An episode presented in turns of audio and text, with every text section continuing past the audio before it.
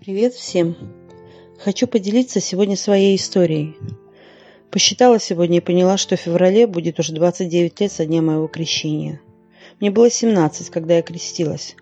Как много лет прошло и сколько всего произошло за эти годы. Я благодарю Бога за каждый день с Ним, за каждое событие в моей жизни, и радостное, и грустное. На все воля Божья. Не всегда мой путь был прямым с Богом, и не всегда в моем сердце был покой, но Господь всегда поддерживал, показывал, направлял и продолжал идти рядом. Недавно Марина Князева делилась о своих страхах. Мне близка эта тема, и у меня есть то, что иногда парализует меня и духовно, и физически. Я хочу рассказать, как Бог испытал меня моим страхом. Я покаялась в 16 лет в Питере и в церкви встретила своего будущего 17-летнего мужа. Как только мне исполнилось 18, мы поженились а когда мне было 19, родился Пашка. И как только он родился, в моем сердце родился страх. Страх потерять своего ребенка. Я металась между двумя огнями. С одной стороны, я обожала своего ребенка и хотела быть хорошей матерью. Я тряслась над ним днем и ночью и постоянно думала, лишь бы он выжил – это были последствия того, что я выросла в семье, где папа пил всегда и думал только о себе, а мама была созависимой и не хотела уходить от него. И мы постоянно страдали. Детство было порой ужасным. Я не буду вдаваться в подробности сейчас. Я хотела просто полностью искоренить все последствия влияния моего детства на мою семью и моих детей. А с другой стороны, я панически боялась того, что я так обожаю своего ребенка, ведь я ставлю его, наверное, выше Бога и выше мужа. А вдруг Бог заберет малыша из-за того, что я так привязана к нему? Я каялась и умоляла Бога хранить жизнь моего Пашки. Затем родилась Лиза, и тревога удвоилась. Теперь я боялась потерять двоих. Я уже знала, это мое жало в плоть, это то, что мучает меня. Я могла просто варить суп и вдруг начать думать, что мои дети умрут или заболеют, или что-то с ними случится, и начинала плакать и переживать. Когда родился Даниэль, Бог дал мне в сердце покой. Я научилась сразу молиться и останавливать дьявола, чтобы он не запугивал меня. Иногда у меня возникал страх, но по молитве Бог давал мне свободу. Но этот страх, он все равно сидит занозой в моем сердце и иногда возвращается. В июле прошлого года, когда наша дочь с ее мужем Уильямом сообщили нам, что ждут ребенка, мой страх вернулся. Я была так счастлива, у нас будет внук или внучка, но в то же время думала, как пройдет беременность, выживет ли ребенок, выживет ли Лиза. Я молилась и надеялась, что все будет хорошо. И беременность прошла хорошо. Господь благословил. И подходил срок родов, и я поехала к дочери, чтобы помочь. Мы ждали, срок родов уже прошел, роды не начинались. И страх опять начал мучить меня. А вдруг что-то будет не так? Что-то случится? И чем больше проходило дней и роды не начинались, тем сильнее я волновалась. Через 10 дней после назначенной даты роды наконец начались.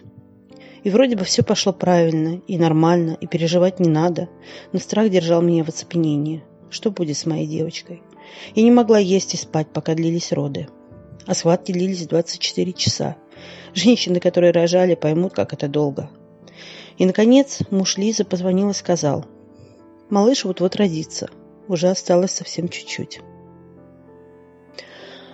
Родители Уильяма и я поехали к роддому. Мы стояли под окнами и даже немного видели чуть-чуть палату, в которой рожала Лиза. Видели врача и Уилла. Все шло по плану, но почему-то очень долго. Ребенок не выходил два часа.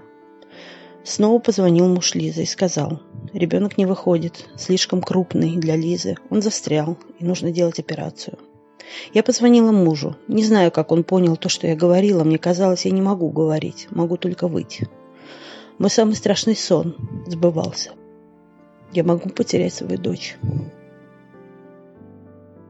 И в тот момент дьявол сказал мне, ты потеряешь обоих и дочь, и внука.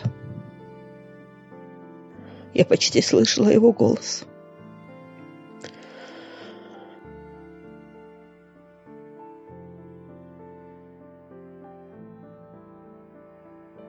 Я понимала, где-то там на задворках моего сознания надо молиться.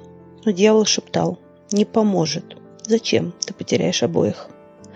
Позже муж Лизы сказал, что та же мысль посетила и его.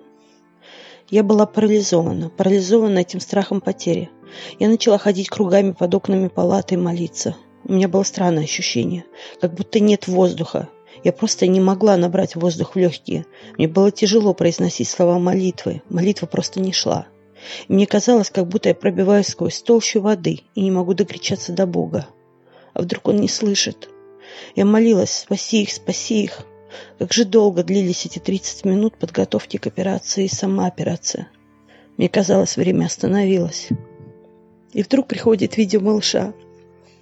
Он жив и здоров. И с Лизой все в порядке. Я была как в вате. Неужели все хорошо? Мне не верилось. Казалось, что я сплю.